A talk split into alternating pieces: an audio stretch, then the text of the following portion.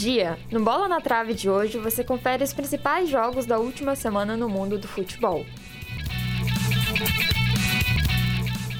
Olá, ouvintes da Rádio. Eu sou Camila Luiza. E eu sou o João Ribeiro. Sejam muito bem-vindos. O Bola na Trave está começando.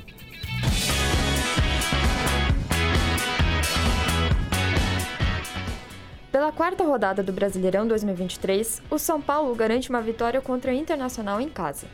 Com direito a golaço, o tricolor emplaca 2 a 0 no Morumbi e garante a quarta colocação no campeonato. Mais informações sobre o jogo com a repórter Duda Martins. Neste domingo, o São Paulo venceu o Internacional no Morumbi com um placar de 2 a 0.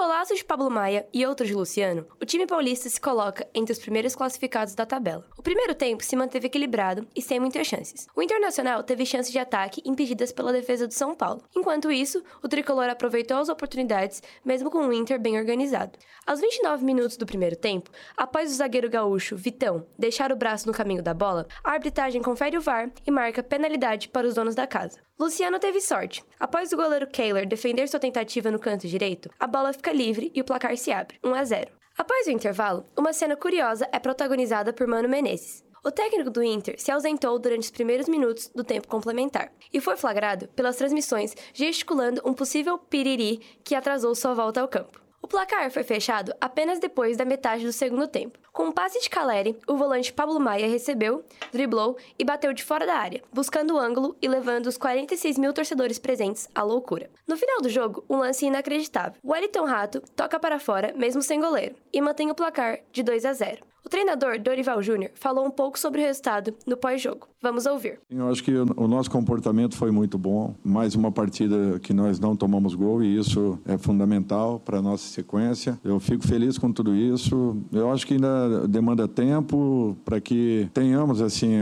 alguma coisa mais palpável em relação àquilo que está sendo apresentado. Mas eu sinto que os jogadores estão procurando entender e querendo acertar. Eu acho que esse é o ponto mais importante. Com as informações do jogo entre São Paulo e Inter Internacional, eu sou Duda Martins para o Bola na Trave.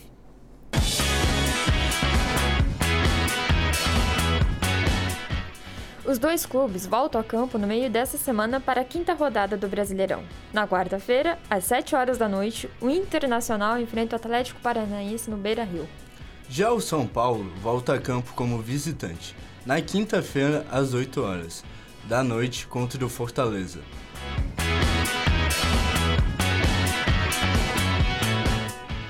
E o Botafogo confirmou seu aproveitamento de 100%, chegando à sua quarta vitória no Brasileirão. O jogo de ontem contra o Atlético Mineiro foi no Newton Santos, no Rio de Janeiro, e terminou em 2 a 0 para o time da casa. O repórter Matheus Bastos vem com mais informações sobre o jogo. A vitória por 2 a 0 do Botafogo sobre o Atlético começa acelerada e a primeira boa chance do jogo é a favor do Galo. E uma rara falha do goleiro Lucas Perry na cobrança de escanteio Acontece um bate-rebate e a bola sobra para Hulk, que chuta para fora. Depois desse lance, o Botafogo domina o jogo, principalmente pelo lado direito, com diversas chegadas de Júnior Santos. Até os 21 minutos de jogo, 11 finalizações acontecem, sendo 7 para o Botafogo. Aos 29 minutos de jogo, o Fogão começa uma boa troca de passes pelo lado direito de ataque. Matheus Nascimento faz um corta-luz e a bola chega no Vitor Sá, que passa para Lucas Fernandes até chegar em de Plácido, que cruza rasteiro para a área e encontra o atacante Vitor Sá no primeiro pau, que finaliza de letra. 1 a 0 para o Glorioso com um golaço. O segundo tempo continua na mesma toada do primeiro, jogo corrido com superioridade da estrela solitária. Aos 15 minutos, Vitor Sá faz uma jogada individual pelo lado esquerdo e cruza. A bola chega na cabeça de Júnior Santos, que finaliza mal, mas a bola sobra e Matheus Nascimento fica sozinho na frente da rede.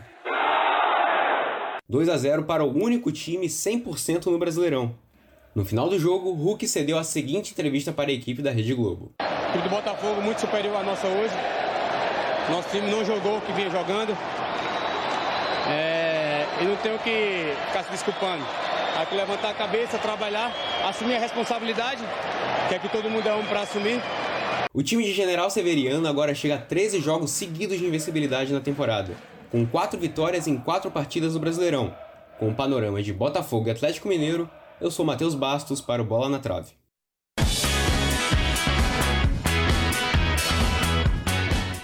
O Fogão entra em campo de novo na quinta-feira às 7 horas da noite contra o Corinthians no Newton Santos. Já o Galo vai até o Mato Grosso na quarta-feira para pegar o Cuiabá, às 8 da noite. Ambas as partidas serão válidas para a quinta rodada do Brasileirão. O Fluminense empatou com o Vasco por 1 a 1 no jogo muito disputado com o domínio do Fluminense e grandes defesas do goleiro vascaíno. Quem traz mais detalhes do jogo é o repórter Iago Carvalho. No último sábado, Fluminense e Vasco não saíram do empate, em um jogo bastante movimentado no Maracanã, com público presente de mais de 39 mil. Logo no primeiro minuto de jogo, Pedro Raul abriu o placar para o Cruz Maltino, após falha de Fábio, que tentou sair jogando e deu a bola nos pés de Alex Teixeira, que rolou para Pedro marcar sem goleiro. O jogo seguiu favorável ao tricolor, que criou diversas chances de gol, mas parou em boas defesas de Léo Jardim. A pressão do Flu continuou, e logo no início do segundo tempo, Lima empata para o Flusão, pegando rebote de cano. O Flu seguiu atacando, e quem saiu como destaque foi o goleiro vascaíno Léo Jardim, que realizou um total de oito defesas difíceis, salvando o Vasco da derrota. O zagueiro capitão Nino do Fluminense falou um pouco sobre a partida no pós-jogo. Vamos ouvir. A maior parte do jogo a gente conseguiu pressionar muito eles, colocar praticamente os 10 jogadores do Vasco dentro da área de defesa. É... não só chute, cruzamento que eu fiz na entrada da área, eu dei dois chutes. Enfim, a gente teve um volume muito grande. É... a bola acabou não, não entrando no gol deles e a gente sai com um empate daqui. Com detalhes de Fluminense e Vasco, eu sou Iago Carvalho para o Bola na Trave.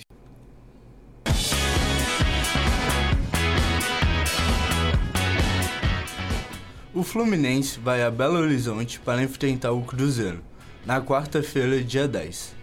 Já o Vasco da Gama viaja para Paraná para jogar contra o Curitiba.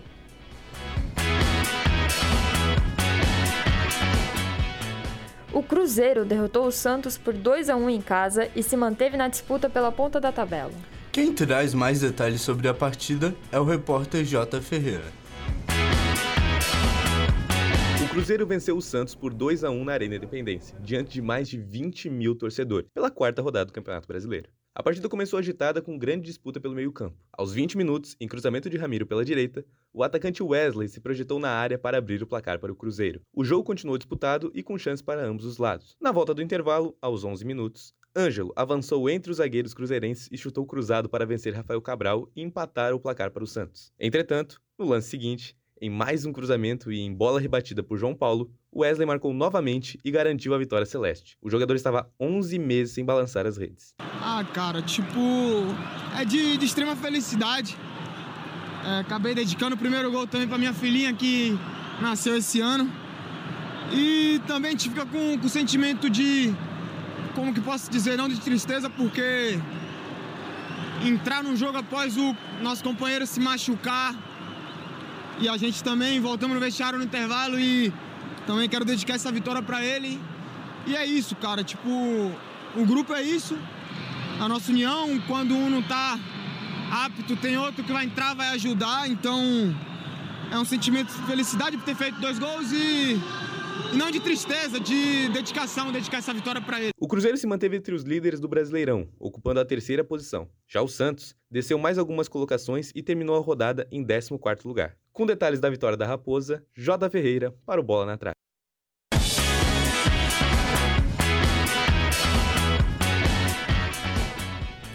O Cruzeiro volta a campo em casa contra o Fluminense, pela quinta rodada do Brasileiro, na quarta-feira. No mesmo dia, o Santos enfrenta o Bahia na Vila Belmiro. O Havaí venceu o Tom Benz por 1 a 0 no último sábado, 6 de maio, pela quinta rodada da Série B. O Leão venceu sua primeira partida fora de casa na competição. Quem nos dá mais detalhes do jogo é o repórter Matheus Welter.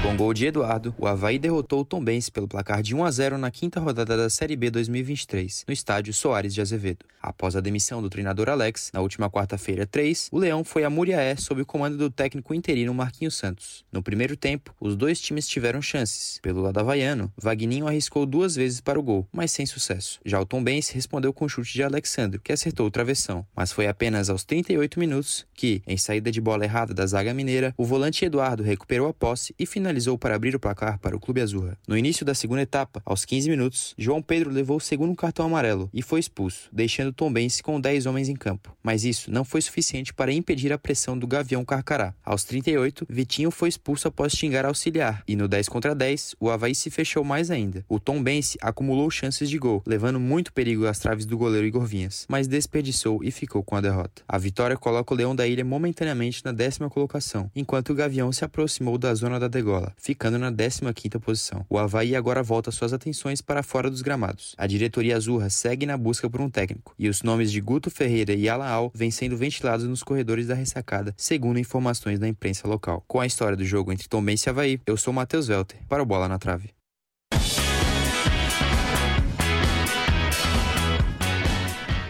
O Havaí volta a campo na próxima sexta, dia 12 de maio, contra Chapecoense. Já o Tom Benz vai a Fortaleza, onde enfrenta o Ceará no sábado, 13.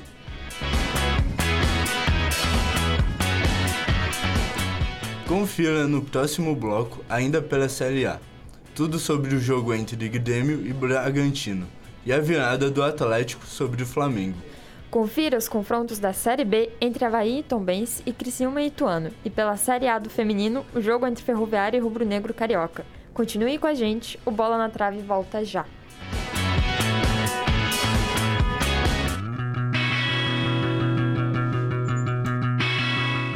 Você está ouvindo Rádio Ponto. Continue ligado na programação.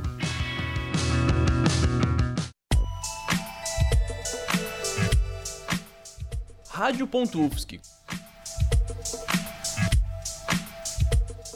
Confira nossa programação e os áudios no nosso site www.radio.ufsc.br.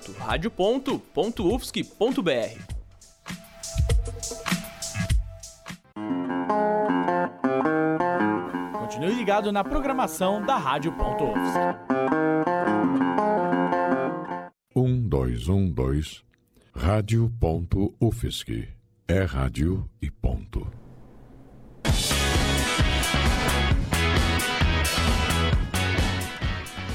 O Bola na Trave está de volta. Confira agora como foi a virada entre Flamengo e Atlético Paranaense. O Atlético Paranaense venceu o Flamengo por 2 a 1 na tarde de ontem na Arena da Baixada. Com mais informações, a repórter Duda Martins. Gabigol, nossa grama vale mais do que você. Era o que dizia um cartaz de um torcedor na arena. A provocação se deve à fala do jogador antes da partida. Sim, jogo importante, difícil, num, num gramado horrível. Então vamos tentar de alguma forma é, se aplicar bem, ver o que o professor tem para falar pra gente e ganhar o jogo que é mais importante. O clima hostil não impediu que acontecesse uma bela partida de futebol. Com um jogo equilibrado, foi o time rubro-negro que abriu o placar. Cebolinha saiu rabiscando por dentro da área e foi derrubado por Fernandinho. Gabigol marcou o pênalti. A vantagem não durou muito tempo. Fernandinho cruza para Vitor Roque, que marca na falha de Santos. Confira o gol. Agora ficou caído de novo ali o Thiago Maia, mas já vai se levantando, camisa 8 rubro-negro. Em lançamento, condição é bom, desvio!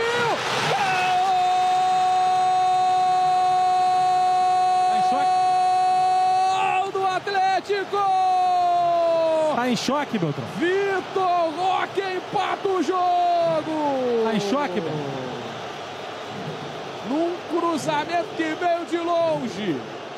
O Vitor Roque se antecipou com um desvio que tirou completamente o Santos da jogada. Tá em choque. O Santos saindo da linha de gol.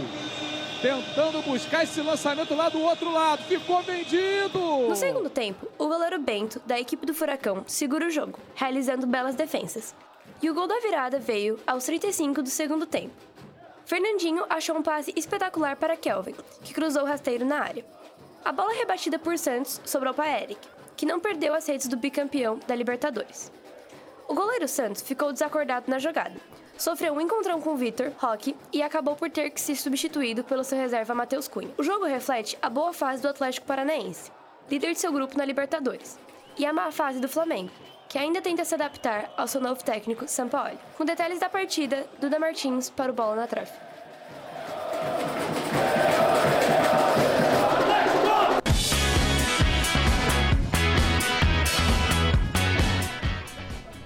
O Flamengo volta a campo por partida válida pelo Brasileirão, contra a equipe do Goiás, às 8 da noite da quarta-feira. O jogo será transmitido pelos canais Sport TV e Premier. Já o Furacão vai a Porto Alegre enfrentar o Internacional, na quarta-feira, às 7 horas da noite, em partida também válida pelo Brasileirão, e contará com a transmissão do canal Premier.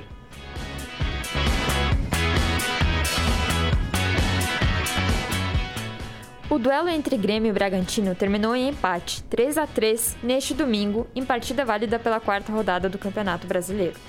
O jogo marca a volta do tricolor gaúcho à Série A.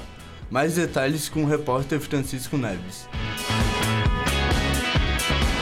O Grêmio recebeu o Bragantino neste domingo, em jogo com um empate de 3 a 3. Com um jogo válido pela quarta rodada do Brasileirão, a Arena estava sem ocupação de seu setor norte inferior, em punição aos donos da casa após confusão com o Cruzeiro ano passado. A partida começou com um pênalti marcado para o tricolor gaúcho no primeiro minuto, com direito a VAR. Confirmado o toque de bola de mão de Jadson, Cristaldo marcou com um chute rasteiro. Apenas três minutos depois, a bola sobrou para Matheus Fernandes, do Bragantino, que empatou o jogo após três anos sem balançar as redes. O time da Massa Bruta continuou com avanços durante o primeiro tempo, enquanto os donos da casa recebiam reclamações furiosas de seu treinador, Renato Gaúcho. Aos 41 minutos, a chuva veio, alagando o campo e criando dificuldades para os jogadores da partida. O segundo tempo começou com substituições do time gaúcho, entrando Everton Galdino e Zinho, aos 53 minutos, Eduardo Sacha recebeu de Matheus Fernandes e chutou no canto, virando o jogo para o time da Red Bull. Sem tempo para comemorar, Soares recuperou da zaga Bragantina e mandou uma bomba para o gol, empatando a partida e marcando o primeiro ponto de sua história no Brasileirão. Desvirando a partida, Everton Galdino recebeu na ponta e cortou dois marcadores, marcando mais um para o Grêmio, sendo seu terceiro gol em três partidas consecutivas. Em busca do empate, o Bragantino teve mais tentativas, mas a defesa do tricolor e a condição da chuva dificultaram dificultaram o feito. Segundos após o árbitro dar 7 minutos de acréscimo, Thiago Borbas recebeu e chutou no contrapé do goleiro gremista, empatando novamente a partida. O jogo terminou com um desapontamento da torcida e do time tricolor. Galdino, responsável por um dos gols do time, falou sobre o sentimento.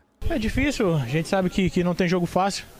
É, eu acho que, que valeu a entrega, valeu a dedicação do grupo. Infelizmente tomamos um gol ali no final e acabamos saindo com, com um empate. Agora é, é trabalhar e tentar buscar os três pontos fora.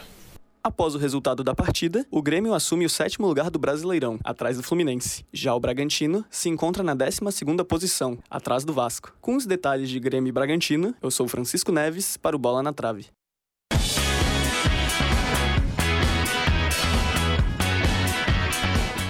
O Grêmio volta a campo na quarta-feira, dia 10, contra o Palmeiras, às 9h30 da noite. Já o Bragantino recebe o América Mineiro, também na quarta-feira, às 7 da noite. Com partida válida pela décima rodada da Série A feminina, as jogadoras palmeirenses derrotaram o Internacional por 2 a 1 na manhã deste sábado. Com o resultado, o Verdão retorna ao G4 e o Colorado desce para a sexta posição. Isadora Dimon nos dá mais detalhes sobre a partida.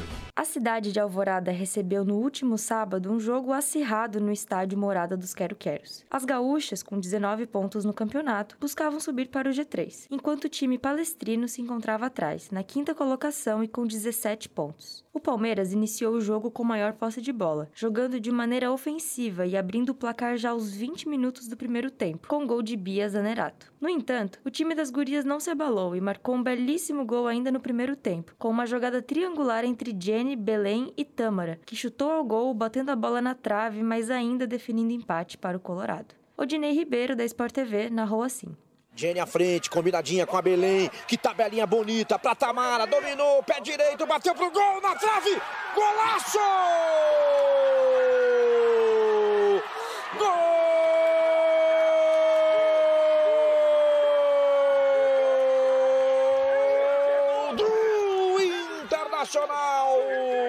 O segundo tempo começou empatado, com uma partida equilibrada entre os times. Beirando 55 minutos de jogo, o time alviverde marcou mais um gol, dessa vez com uma jogada ensaiada de escanteio e gol de Amanda Gutierrez. Confira a narração do gol por Odinei Ribeiro. Catrine, pé esquerdo, joga na Camilinha, deixou passar, tem jogada ensaiada!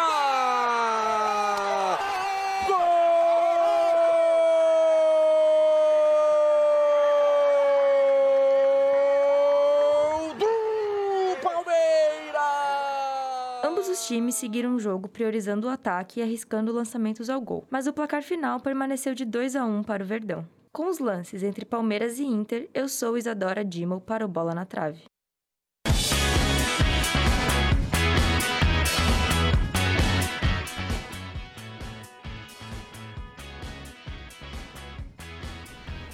As campeãs palestrinas enfrentarão o Cruzeiro no domingo de manhã, às 11 horas.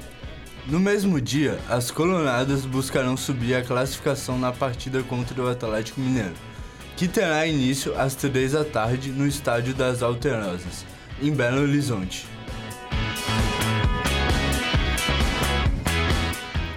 Em disputa do Brasileiro Feminino, Flamengo vence Ferroviária de 2 a 1 e assume a liderança do campeonato.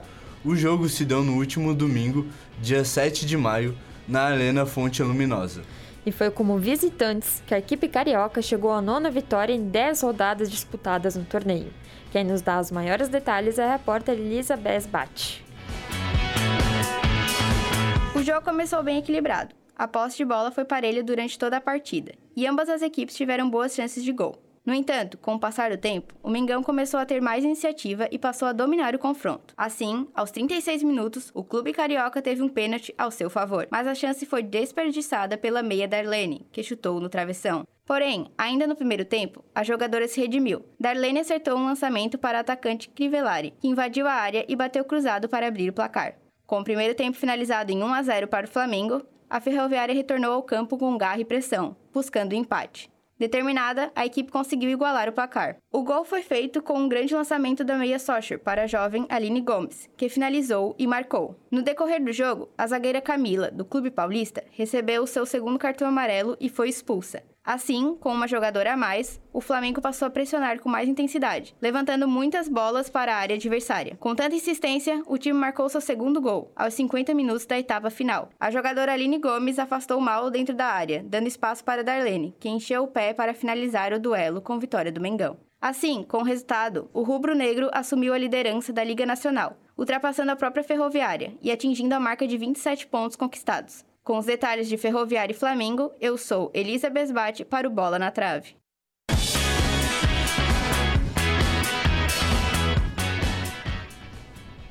Ainda disputando o Brasileiro Feminino, o Flamengo joga na próxima segunda-feira, dia 15, às 5h30 da tarde, contra o São Paulo. E na luta pela liderança, a Ferroviária disputa contra o Corinthians na quarta-feira, dia 10, às 3h30 da tarde.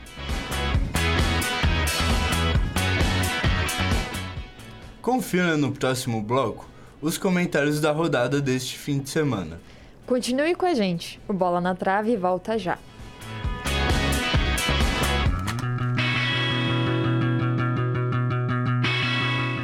Você está ouvindo Rádio Ponto. Continue ligado na programação.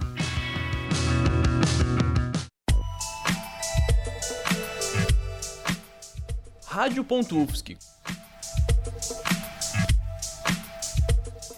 Confira nossa programação e os áudios no nosso site www.radio.ufsc.br.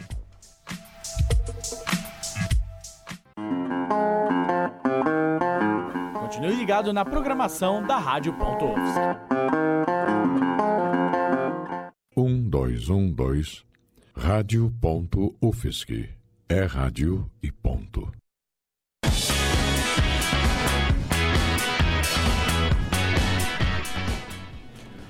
Bom dia, você ouvinte. Eu sou Amanda Estela Túlio e começa agora sua rodada de comentários. Hoje aqui estão presentes Crisan Isauro e Cauê Alberghini. Bom dia, Amanda. Bom dia. Espero que a gente possa ter um ótimo programa hoje. Bom dia, Amanda. Bom dia, Crisan. Bom dia, ouvintes. Acredito que nesse início de temporada, o que os torcedores não têm sentido falta tem sido o gol. Estamos com a maior média de gols nos últimos 10 anos. Tivemos apenas um único jogo em quatro rodadas terminado em 0 a 0 É algo que estamos debatendo aqui nas últimas semanas, né? Essa melhora do, no Campeonato Brasileiro. Isso quer dizer uma melhora significativa na qualidade desse futebol? Sim, com certeza. E eu acho que não só no nosso futebol, mas também principalmente na questão da arbitragem. É, nas semanas passadas eu vim aqui comentando, falando que é, esses novos, é, essas novas regras aderidas pela CBF, elas vão mudar muito o campeonato. Eu falei isso lá atrás, isso meio que já está se concretizando, porque a gente está vendo que tem poucos empates e os empates que possuem, é, que estão acontecendo no campeonato, eles possuem 1 a 1, 2 a 1, 3 a 3, que foi o caso do Bragantino, é, do Bragantino do Grêmio ontem. Então, eu acho que esses jogos têm tudo para melhorar muito, principalmente com mais tempo e com as novas regras do VAR, não é mesmo? É, eu acho que além da questão da, da arbitragem, tem também uma questão das equipes estarem buscando um jogo mais ofensivo também. Então, você vai olhar as principais equipes do Brasil hoje, é difícil você dizer alguma equipe que jogue de maneira priorizando a defesa. Eu acho que a maioria das equipes no Brasil hoje busca um jogo mais ofensivo, busca contratar jogadores com as características técnicos uh, que tenham esse DNA ofensivo, então também influencia numa maior quantidade de gols, né? É, isso leva muito na grande competitividade que a gente tem visto, tanto não só agora no Brasileirão, mas desde os estaduais, entre vários times. É, esses times que subiram para a Série A no último ano não têm mostrado um baixo rendimento em seus jogos. Inclusive, a gente viu que o Cruzeiro está, inclusive, quase na ponta da tabela, né? É, inclusive, colocado outros times que já estavam na Série A no chinelo. Essa movimentação tem ocorrido também na Série B, com o Criciúma ganhando vários uhum. jogos aí. Isso quer dizer que para os próximos anos podemos ver uma grande movimentação nas duas tabelas, tipo, muitos times subindo, descendo? Cauê? Eu, eu acho que uh, esses times que subiram agora para a Série A têm uma relação com os investimentos que eles receberam também, né? O Vasco, o Cruzeiro e o Bahia, principalmente. E o Grêmio, que apesar de não ter virado SAF, tem um investimento próprio ali, trouxe jogadores uh, renomados, então acho que faz essa diferença também, né? Eu acho que faz muita diferença e eu acho que esse ano a gente está com um grande campeonato brasileiro com grandes clubes que já foram campeões, assim como o Cruzeiro e times que também já estavam na Série A e que não estavam bem, como o Botafogo, que é líder do campeonato. É, inclusive, eu vou puxar outro agora. A gente está vendo o Corinthians na zona de rebaixamento no final dessa última rodada, que é algo que a gente não estava esperando. Vocês têm algum comentário sobre o desempenho do Corinthians nos últimos jogos? Porque a gente tem visto que não está numa fase muito boa mesmo com um time bom, né? Um time forte. Eu acho que o Corinthians, ele realmente é, come, começa um ano muito complicado porque ele perde o seu principal, o seu técnico do último ano e que poderia ser a principal é, peça para tentar reformular o, o, time nessa temporada. E aí ele começa o time com um, um técnico que ele era interino. E aí é, o time já começa uma pré-temporada complicada. É eliminado do Paulistão. É, quase se complica na Copa do Brasil. Vem o Cuca, toda aquela complicação do caso Cuca. Aí depois vem o Vanderlei Luxemburgo. Talvez agora o Corinthians consiga mudar um pouco disso, mas ainda está no começo do trabalho. É, realmente muitas trocas, muitas decisões erradas é, que foram tomadas aí e que colocam agora o Luxemburgo que começa o campeonato sem tempo para treinar, sem tempo para desenvolver nada e já está numa pressão com o Corinthians lá embaixo no campeonato, né? Agora indo para fora do Brasil, a Champions finalmente está chegando à sua finaleira. E tem sido muito debatido que assistir a Champions tem perdido a graça por conta da hegemonia do Real Madrid. É, vocês acham que essa previsibilidade pode atrapalhar o alcance da Champions na questão tanto econômica quanto Olha, eu acho que uh, por mais que o Real Madrid seja o grande campeão, seja sempre favorito, eu acho que uh, existem outras equipes que estão uh, mostrando qualidade e vem vencendo jogos e chegando longe também. O Manchester City, que agora vai enfrentar o Real Madrid, é um dos candidatos e nesse jogo ele acaba, por mim, sendo o favorito, né? É, eu acho que o Manchester City ele tem é, muito talento, muita capacidade. É complicado enfrentar o Real Madrid, mas amanhã eu acho que tem tudo para ser um grandioso jogo no Bernabéu. É, como vocês mesmos falaram, é um jogo muito esperado. Qual a expectativa e palpite para esse jogo? Olha, eu acho que vai ser um, um jogo. Uh, vai depender muito da postura do Real Madrid, né? É, o Manchester City a gente sabe que vai sempre buscar propor jogo, mas como que o Real Madrid vai se portar, eu acho que vai fazer a diferença uh, por jogar dentro de casa, né? Mas eu imagino que por essa questão do mandante, a, ali tem a atmosfera do Bernabéu, o Real Madrid pode sair vencedor desse jogo. Concordo contigo, Cauê. Eu acho que ele pode sair na frente sim, mas eu espero que seja um jogo de muitos gols, porque são duas equipes que sabem jogar ofensivamente e que sabem comandar o ataque. É que tem goleado, né? Mas na minha opinião, o Manchester vai pipocar, que o peso vai cair na, na, na camisa Faz sentido. Ali. Faz Concordo. sentido. É, enquanto isso, do outro lado, a gente tem Inter e Milan. É, para definir né, o outro lado da chave. Dois times que há alguns anos não têm aparecido muito assim nas finais do campeonato. Palpite do jogo. É, eu acho que vai ser um time muito. Vai ser um jogo muito. É, um time ainda estudando muito o outro. Como elas são duas equipes que faziam tempo que não chegavam nessa etapa do campeonato. Uh, então acho que é, elas vão estar muito, muito nervoso ali, todo o elenco. Então vão tentar se estudar muito. Acho que não vai sair tantos gols contra o Manchester City e o Real Madrid, por exemplo. Mas tem tudo para ser um grande jogo. Eu acho que eu apostaria até no empate. Até por ser um clássico, eu acho que as equipes, né, vão, vai ser um jogo mais truncado, assim, de menos chances. Uh, pelo, pela característica das equipes também que, que apresentaram durante essa Champions League. Então, concordo com o Crisan que vai ser, sim, um jogo mais disputado, mais fechado ali no meio de campo e talvez não, não se tenha tanta abertura para gols e chances, assim. Se fosse uma final, qual seria o desempenho, assim, dos dois times? que, que vocês acham? Tipo, o Inter indo para final e o Milan indo para final seriam dois jogos muito diferentes ou também levariam nessa mesma nesse mesmo jogo truncado que eles têm apresentado? Acho que seria, para mim, até pior, porque como é um jogo único, você tem mais medo de errar. Então, com mais medo de errar, você acaba não se expondo tanto. E aí que começa a truncar mais o jogo, assim como a gente já teve outras finais que também foram bem complicadas. É, o, o Milan até tem uma tendência a atacar um pouco mais do que a Inter, mas uh, o, o favoritismo está do outro lado da chave com o Real e o City. Então, uhum. quem passar desse lado de Real e City vai entrar como favorito e vai uh, ser o time que vai atacar mais na final, né? Então, imagino que, independente de quem passe Inter uhum. ou, ou Milan, vai ser um, vão ser times que vão procurar se defender e talvez jogar por uma bola numa, uh, numa possível final, né? Então, eu agradeço muito a presença de vocês, aguardo vocês aqui numa próxima. E a final tá aí pra gente saber quem que vai ganhar, né?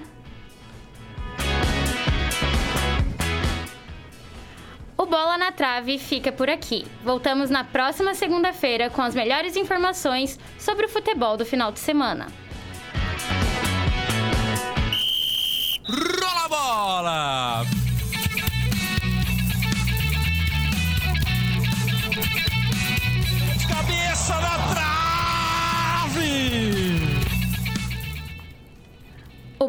Trave é produzido pelo Núcleo de Jornalismo Esportivo da Universidade Federal de Santa Catarina. Apresentação e roteiro por Camila Heloísa, João Ribeiro e Amanda Estela Túlio. Comentários por Cauê Alberghini e Crisan Isauro. Reportagens produzidas por Duda Martins, Elisa Besbate, Francisco Neves, Iago Carvalho, Isadora Dimol, João Ribeiro, J. Ferreira, Lucas Lima, Matheus Bastos Matheus Welter. Na técnica, Francisco Neves. Coordenação dos graduandos Crisa Isauro, Duda Souza e João Pedro Martins. Orientação da professora Valciso Culoto. É jornalismo esportivo, é rádio e ponto.